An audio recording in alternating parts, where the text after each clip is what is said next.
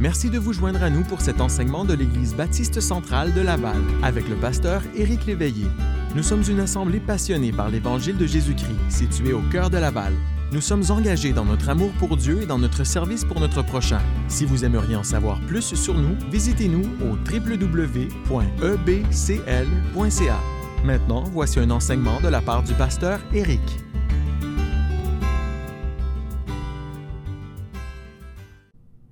Bonsoir, je suis convaincu que ce soir, qui que vous soyez, vous traversez quelque chose de difficile présentement. Et puis, sachez que si c'est quelque chose que nous connaissons, c'est quelque chose que nous portons en prière avec vous et que j'espère, je, suis convaincu que Dieu accorde sa grâce. J'espère que vous la saisissez.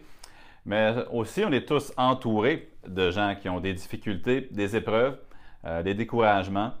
Alors, ce soir, j'espère que par la parole de Dieu, nous allons être motivés en ce milieu de semaine à être sensibles aux besoins des gens qui sont autour de nous et que ça va nous aider à pas prendre pour acquis que les gens vont bien ou encore qu'ils n'ont pas besoin de nous, mais plutôt de réaliser que Dieu nous a placés là où il nous a placés afin que nous soyons les pieds, les mains de Jésus pour exercer euh, un ministère pour Christ auprès de nos frères, de nos sœurs, de ceux qui sont autour de nous. Alors, bienvenue à la diffusion de ce soir. Je suis content de vous voir. On va aller dans Philippiens chapitre 2 ce soir. Donc, Philippiens chapitre 2. Et on va commencer avec un mot de prière, demander à Dieu de bénir la lecture de sa parole, ensuite de faire en sorte qu'on puisse recevoir de sa parole quelque chose qui va nous transformer ce soir, transformer aussi euh, l'existence des gens autour de nous euh, par le fait même. Alors prions. Seigneur, je te loue premièrement parce que tu es le grand consolateur. Tu es le consolateur. C'est le titre qui est donné à Jésus dans Ésaïe, dans la prophétie. C'est le titre qui est donné au Saint-Esprit également euh, dans le Nouveau Testament. Et nous savons que tu es notre avocat, tu es notre représentant auprès du, Père, Seigneur Jésus. Tu nous représentes et je te loue à quel point, euh, de tant de manières dans la parole, euh, ton amour, non seulement dans le sens du salut, mais également ton amour pour nous dans nos problèmes, dans nos difficultés, dans nos combats. Comment c'est répété encore et encore et à quel point tu manifestes cet amour pour nous. Maintenant, aide-nous à être des reflets de ça dans la vie des autres. Aide-nous à ne pas seulement être des récipiendaires de ton amour, mais ensuite d'être des reflets de ça, euh, pour que les gens autour de nous puissent euh, eux également bénéficier par l'entremise de notre service, de notre ministère, par l'entremise de notre engagement, qu'ils puissent aussi être soutenus euh, dans leurs épreuves, dans leurs difficultés. Alors toi, parle à chaque cœur ce soir, je le prie dans le nom du Seigneur Jésus. Amen. Nous sommes donc dans Philippiens chapitre 2 et ce soir, c'est les versets 19 à 24 que nous allons lire. 19 à 24 dans Philippiens chapitre 2. Et le titre que je vais donner à notre méditation de ce soir, c'est 1 sur 1000. Une personne sur 1000. Maintenant, ce n'est pas une statistique officielle, euh, c'est juste une image que je donne pour qu'on puisse euh, avoir une image numérique, même si ce n'est pas calculé, juste une image sur le concept dont on va parler ce soir. Alors, on est dans Philippiens 2, verset 19, J'espère dans le Seigneur euh, Jésus vous envoyer bientôt Timothée, afin d'être encouragé moi-même en apprenant ce qui vous concerne. Car je n'ai personne ici qui partage mes sentiments pour prendre sincèrement à cœur votre situation. Tous, en effet, cherchent leurs intérêts et non ceux de Jésus-Christ. Vous savez qu'il a été mis à l'épreuve en se consacrant au service de l'Évangile avec moi, comme un enfant avec son Père. J'espère donc vous l'envoyer dès que je percevrai l'issue de l'état où je suis. Et j'ai cette confiance dans le Seigneur que moi-même aussi j'irai bientôt. L'Église de Philippe semblait entretenir une relation assez privilégiée avec l'apôtre Paul. Et on sait que pendant un temps du moins, ben, nous savons que l'Église de Philippe était la seule Église qui communiquait financièrement avec l'apôtre Paul au moment de son besoin à lui, où il le soutenait avec un soutien missionnaire, si vous voulez utiliser un terme moderne. On sait que ce n'était pas une église riche, parce que 2 Corinthiens 8 et 9 nous parlent des églises de la Macédoine qui étaient dans une pauvreté profonde. Et cette église ici, à Philippe, elle faisait face à des défis. Et malgré la, gratitude que Paul exprime pour eux, eh bien, il y a des soucis aussi, l'apôtre Paul, à cause d'eux. Ou euh, face à eux, sur eux, euh, Paul a des soucis. Puis la lettre que Paul leur envoie, l'épître aux Philippiens, c'est une instruction euh, sur l'avancement de l'Évangile dans la difficulté. Puis c'est une épître qui nous parle de la nécessité de l'unité et puis de la fraternité, encore avec l'arrière-plan de la difficulté. Euh, ça, parle de la joie dans l'épreuve, ça parle de la difficulté dans l'épreuve, ça parle de la suffisance de Dieu dans l'épreuve. Je puis tout par celui qui me fortifie. Mais Paul ici, il est assis dans sa prison romaine, puis on peut, on peut dire qu'il a tout donné. Il dit, je sers de libation, je suis comme le vin qui a été, juste, qui a été euh, éparpillé sur l'autel, sur l'offrande. Il sert de libation, de libation, il est dépensé. Puis pour le moment, il est enfermé. Et Paul cherche. Il cherche. Il cherche quelqu'un. Il cherche une genre, un genre précis de personne. Il cherche quelqu'un dans, dans, son entourage, puis il a de la difficulté à trouver ce qu'il cherche. Mais il cherche une personne bien précise, c'est quelqu'un de rare, c'est quelqu'un qui ressemble à Paul. La première chose que je veux qu'on remarque alors qu'on regarde qui Paul cherche, c'est premièrement que ça prend des gens encourageants. Nous avons besoin de gens qui vont être encourageants, qui vont être des encourageurs, si vous me permettez l'expression. Au verset 19, ça dit, J'espère dans le Seigneur Jésus vous envoyer bientôt Timothée afin d'être encouragé moi-même en apprenant ce qui vous concerne. Paul a besoin d'encouragement ici.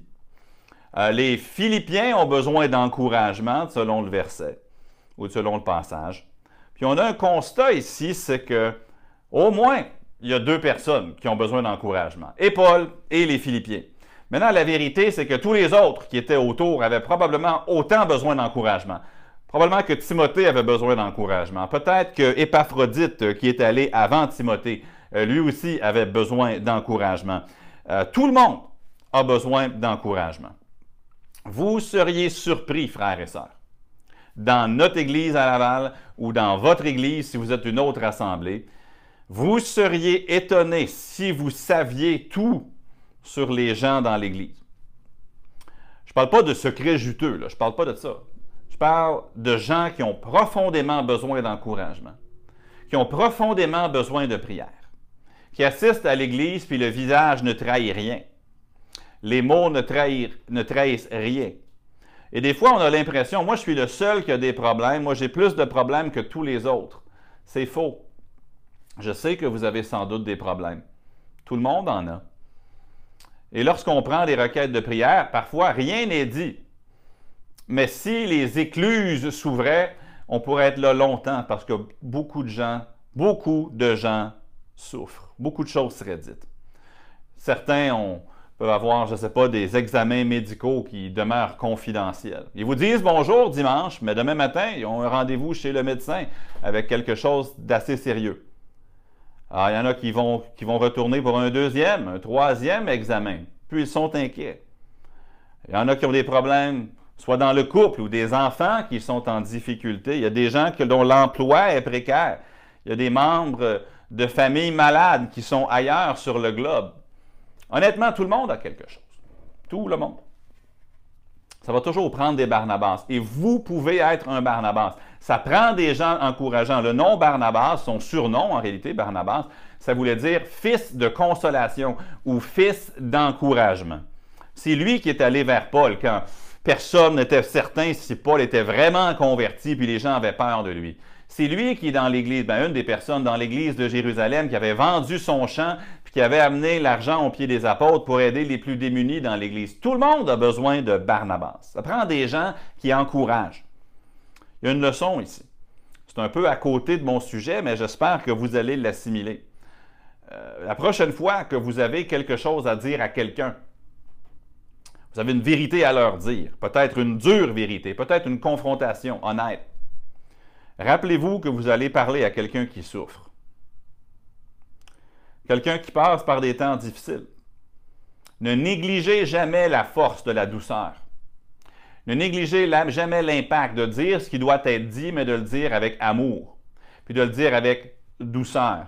Philippiens 4.5 nous dit que votre douceur soit connue de tous les hommes. Ne négligez jamais l'impact d'une réponse douce. Franche peut-être, mais douce. Parce que lorsque vous allez parler à quelqu'un, vous n'êtes probablement pas leur premier problème qu'ils ont rencontré dans la journée. ils souffrent, sont déjà appesantis, sont déjà les épaules qui, qui baissent. Et là, vous allez arriver, vous allez leur taper dessus avec quelque chose de plus. Ne soyez pas surpris si répondent mal. Prenez-le pas personnel, vous êtes, vous êtes en train de taper sur un clou qui est déjà crochi. Tout le monde souffre. Puis on a besoin de gens encourageants. Mais deuxièmement aussi, peu de gens ont l'esprit pour prendre à cœur les autres. Peu de gens ont l'état d'esprit ou l'attitude, si vous voulez, pour prendre à cœur les autres. Remarquez ce qu'il dit ici, Paul, au verset 20. Car je n'ai personne ici qui partage mes sentiments pour prendre sincèrement à cœur votre situation. Le problème, ce n'est pas seulement que tout le monde a besoin d'encouragement. Ça, c'est un fait. Il y a un autre fait, c'est que ceux qui vont faire de l'encouragement sont trop peu nombreux, beaucoup trop peu nombreux. Je dis 1 sur 1000 comme titre, juste pour donner une image. Peut-être que c'est 1 sur 50, peu importe. L'idée, c'est qu'il y a trop peu de gens qui prennent le temps d'encourager sincèrement les autres.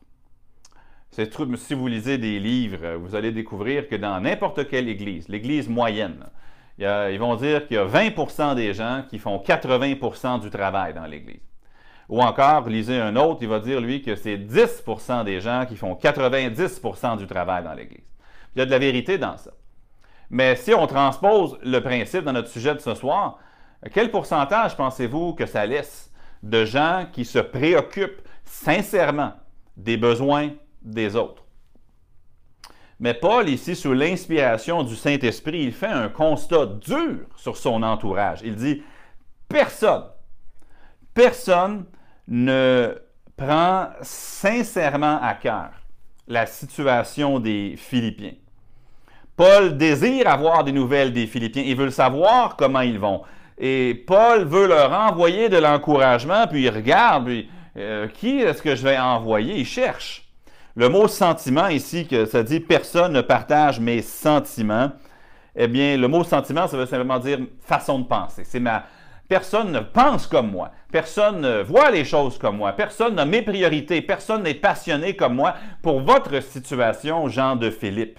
Il n'y avait personne qui pensait comme lui. Si Paul avait pu, je suis convaincu qu'il aurait arraché ses chaînes, il aurait pris le premier bateau de Rome euh, en direction de la Macédoine pour aller voir les Philippiens, pour s'enquérir de leur situation. Il dit au verset 24, j'ai cette confiance dans le Seigneur que moi-même aussi j'irai bientôt. Il veut y aller, il ne peut pas y aller. Puis Paul est hmm, quelque peu frustré par le fait qu'il n'y a personne qui partage ses sentiments.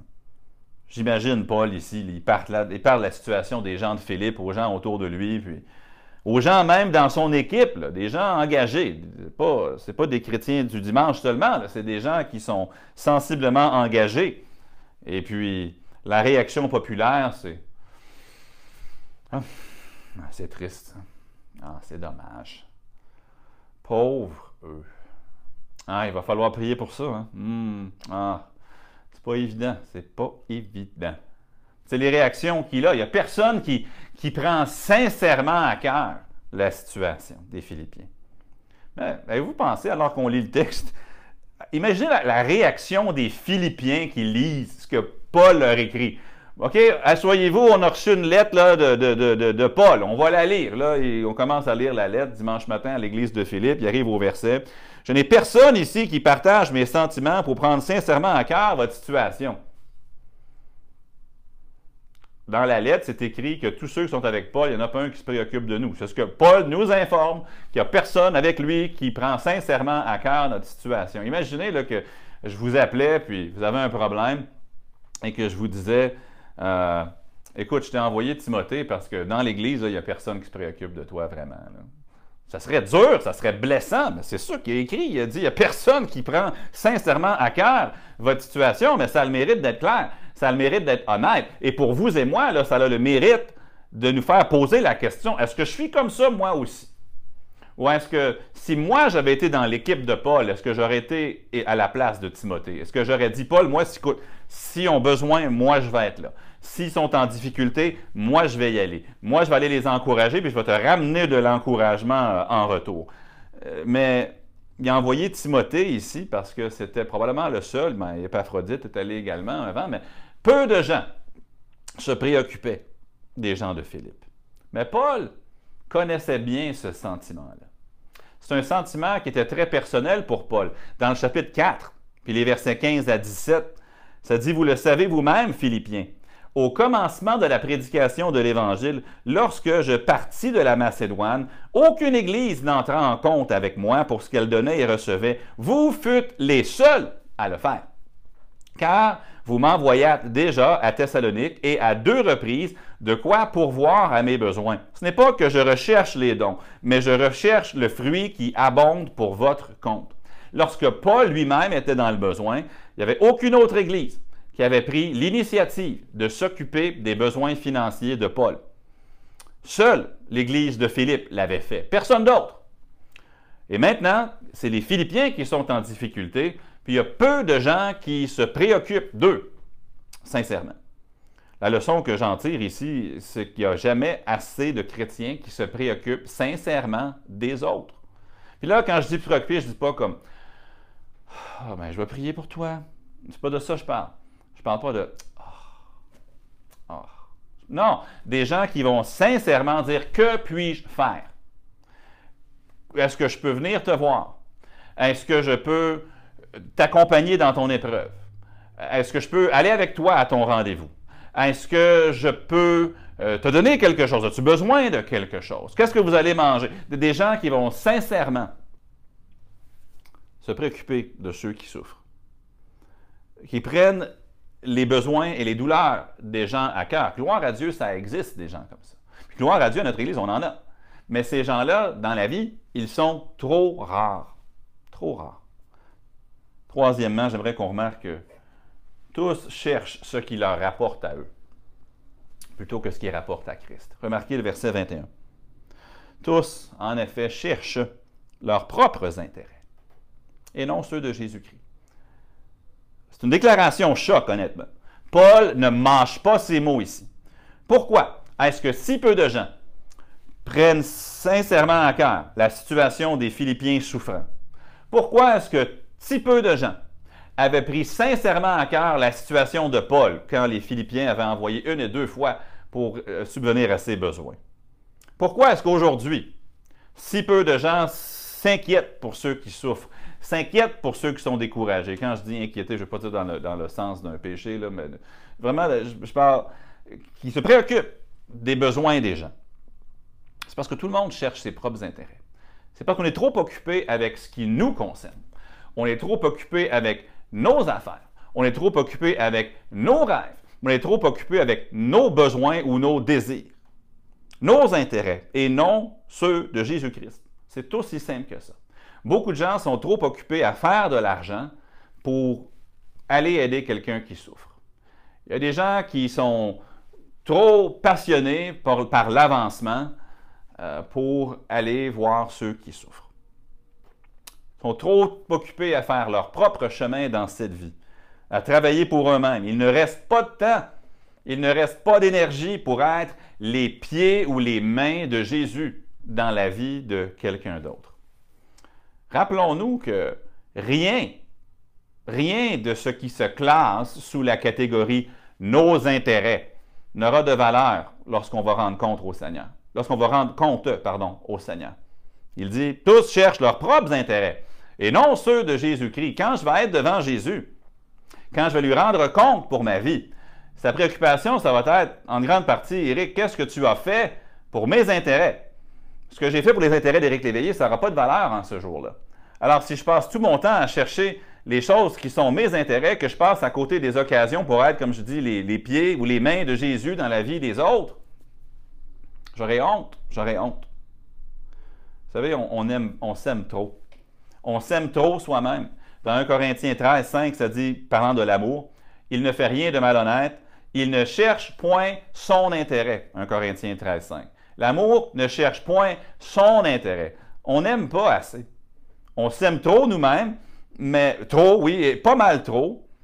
Et parce que nous nous aimons nous-mêmes trop, nous n'aimons pas Jésus assez. Et en n'aimant pas Jésus assez, nous n'aimons pas assez les gens que Jésus aime, notre prochain. Que le Seigneur nous fasse la grâce de voir si vraiment on est des gens d'amour, c'est-à-dire des gens qui ne cherchent point leur propre intérêt, 1 Corinthiens 13.5, mais qui cherchent l'intérêt des Philippiens, qui cherchent l'intérêt de Paul, qui cherchent l'intérêt des gens dans l'Assemblée, qui cherchent l'intérêt des autres. Et ces, gens-là, qui sincèrement sont comme ça, n'auront pas honte devant le Seigneur Jésus. La dernière chose que je veux euh, noter, j'espère que de toutes les choses qu'on a dites ce soir, c'est quelque chose qui va vous euh, donner une mesure de discernement alors que vous bâtissez votre, cercle social. Alors que il y a 1000 personnes, ou 100, ou 50, ou 20 personnes, ou 10, avec qui vous pourriez être amis, avec qui vous pourriez développer des relations. Comment choisir où aller, vers qui aller, qui, euh, vers qui devriez-vous aller comme ami? Ben, je pense que ça va vous aider, j'espère. Remarquez le verset 22.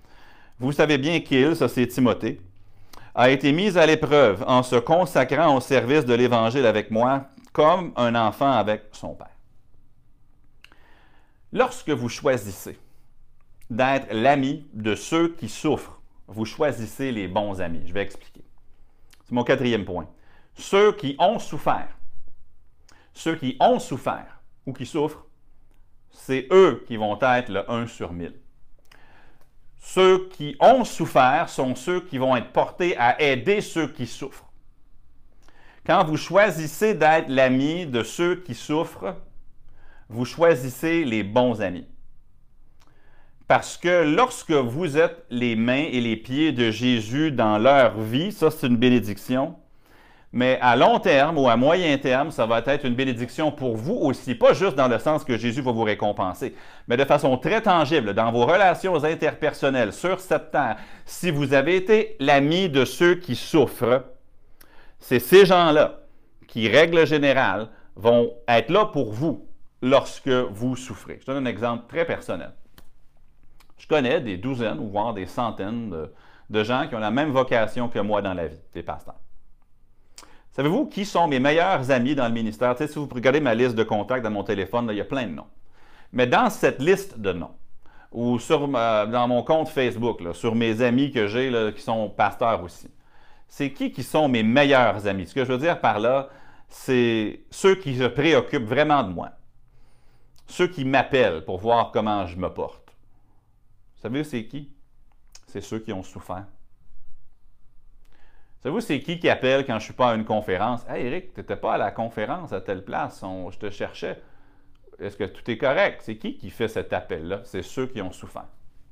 Hey, ça fait, des, ça fait longtemps que je n'ai pas eu de tes nouvelles. Est-ce que tout est beau? Ça, c'est ceux qui ont souffert qui disent ça, ou qui écrivent ça, ou qui textent ça. Ceux qui ont traversé des divisions douloureuses dans leur Église, c'est eux qui appellent. Ceux qui, pendant un temps, avaient abandonné le ministère par découragement et qui sont revenus par la grâce de Dieu. C'est eux qui m'appellent. Ceux qui ont fait des burn-out, c'est eux qui prennent le temps de m'appeler. Ceux qui ont été gravement malades, c'est eux qui prennent le temps de m'appeler. Ceux dont les enfants, devenus grands, ont fait des choix regrettables ou dommageables. C'est eux qui prennent le temps de voir comment je vais. Ceux qui ont souffert seront vos consolateurs humains. Ceux qui camouflent leur souffrance, puis que tout a l'air beau, qui maquillent leur vie pour que on ne voit pas leurs problèmes. Oui, ils sont, être, soyons honnêtes, c'est des gens qui c'est attirant d'être leurs amis parce qu'ils ont l'air prospères, puis on, dirait que tout va bien, puis ils disent Ah, moi, je veux être comme lui. Mais si c'est ça que vous cherchez comme amis, des gens dont la vie semble toute bien gérée, toute bien réglée, oh, ils ont des souffrances aussi. C'est juste qu'ils ne le laissent, pas paraître.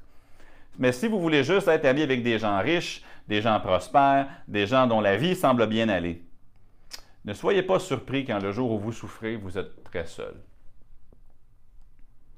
Vos vrais amis, quand je dis vrais amis, je veux dire ceux qui vont être là pour vous dans votre heure de ténèbres, dans votre heure de souffrance. Ceux qui vont être là pour vous à ce moment-là, c'est ceux qui auront eux-mêmes souffert. Alors aujourd'hui, vous voulez vous investir dans la vie de quelqu'un. Vous ne pouvez pas avoir 50 amis en qui vous vous investissez bien. Vous pouvez peut-être en avoir 5. Alors, comment les choisissez-vous les 5 vers qui vous allez aller pour être vraiment un ami envers eux? Je vous encourage à choisir des gens qui, visiblement, et qui ne s'en cachent pas, qu'ils sont en difficulté et qu'ils souffrent. J'ai plusieurs raisons pour dire ça. Euh, simplement parce que, ben, ça, c'est d'avoir l'esprit de Christ, ça, c'est une chose. Euh, parce que vous allez être les pieds et les mains de Jésus, pour continuer à utiliser cette expression-là. Mais d'une façon autre, réalisez que le jour où vous aurez une maladie, ou que vous aurez un deuil, ou que vous aurez une tragédie, c'est ces gens-là qui vont être là pour vous. Si toi, tu t'investis dans ceux qui souffrent, tu améliores grandement tes chances que lorsque toi tu souffres, quelqu'un sera là pour toi également. Vos vrais amis, c'est ceux qui ont souffert. Pourquoi est-ce que Timothée était celui qui était comme Paul? Pourquoi est-ce qu'il était celui qui partageait les sentiments de Paul? Pourquoi est-ce que c'était lui? Dans tout le groupe, pourquoi c'était lui qui se préoccupait des Philippiens? Le verset le dit. Pourquoi lui? Vous savez qu'il a été mis à l'épreuve. Voilà. La différence entre Timothée et les autres, c'est que Timothée a été mis à l'épreuve, comme Paul. C'est simple. Alors que vous faites des choix pour vos amis, pour votre réseau de soutien, prenez cette expression-là, des gens vers qui aller, gardez ce principe-là en tête. Si tu t'investis dans ceux qui souffrent, tu améliores grandement tes chances d'avoir des gens qui, dans ton besoin, s'investiront en toi. Tu peux être le 1 sur 1000. Tu peux répondre à un besoin aujourd'hui. Tu peux t'investir dans la vie de ceux qui souffrent. Et je vous rappelle, tout le monde souffre. Tous ceux qui vivent dans ce monde endommagés par le péché souffrent. Donc, au lieu de taper, investis. Au lieu de gueuler, console. Au lieu de lever le ton, encourage. Tu peux dire ce qui doit être dit, sans détour, mais que ta douceur soit connue de tous les hommes, Philippiens 4.5. Tout le monde souffre. investissez-vous dans quelqu'un qui souffre aujourd'hui. Des problèmes de santé, vous allez en trouver autour de vous. Des épreuves différentes, il y en a. Des gens qui ont des problèmes familiaux, il y en a. Des gens qui ont des problèmes de finances, il y en a. Trouvez quelqu'un qui vit la difficulté et faites un investissement de temps, d'attention ou du besoin précis. Mais investissez-vous dans quelqu'un qui souffre aujourd'hui. Puis troisième et dernier rappel ici. Oui, vous pouvez vous entourer de gens qui maquillent leur vie pour que tout va bien, tout va bien. Mais dans le moment de votre besoin, si c'est juste ça que vous avez comme ami, vous allez être seul. Mais si vous devenez aujourd'hui les mains et les pieds de Jésus, pour ceux qui souffrent, vous allez trouver que les mains et les pieds de Jésus seront là pour vous quand vous souffrez aussi. Que le Seigneur nous aide à être ce 1 sur 1000. Cette exception à la règle, cette personne qui prend sincèrement à cœur le besoin des gens. Et c'est enrichissant, non seulement pour l'éternité, mais pour cette vie aussi. Père Céleste, aide-nous à avoir les sentiments en nous, comme, Paul le dit aussi dans Philippiens 2 un peu plus tôt, d'avoir en nous les sentiments qui étaient en Jésus-Christ. Maintenant, de façon humaine, aide-nous aussi à avoir les sentiments que Paul avait, le sentiment d'un désir de se dépenser ou de s'investir pour ceux qui étaient en difficulté. Aide-nous à être comme Timothée, aide-nous à être comme Paul, puis aide-nous à nous investir aussi en sachant très bien que nos vrais amis, on va les trouver parmi ceux qui, eux aussi, ont connu la difficulté. Aide-nous à être comme toi. Aide-nous à être Barnabas. Aide-nous à être des encourageurs, à des encouragements. Aide-nous à être ce croyant qui aime, qui ne s'aime pas seulement lui-même, mais qui aime, qui ne cherche pas son propre intérêt. Aide-nous à être ces gens-là. Et je le prie dans le nom du Seigneur Jésus-Christ. Amen. Merci d'avoir écouté aujourd'hui. Peut-être était-ce votre première fois à nous entendre? Eh bien, nous croyons que la décision la plus importante que vous puissiez prendre est de connaître Jésus personnellement comme Sauveur. Pour en savoir plus, contactez-nous à travers notre site web au www.ebcl.ca. Peut-être êtes-vous un auditeur régulier. Rien ne nous ferait plus plaisir que de vous recevoir en personne. Les détails de nos réunions se trouvent sur notre site web. Nous vous souhaitons une agréable journée dans la grâce de Dieu.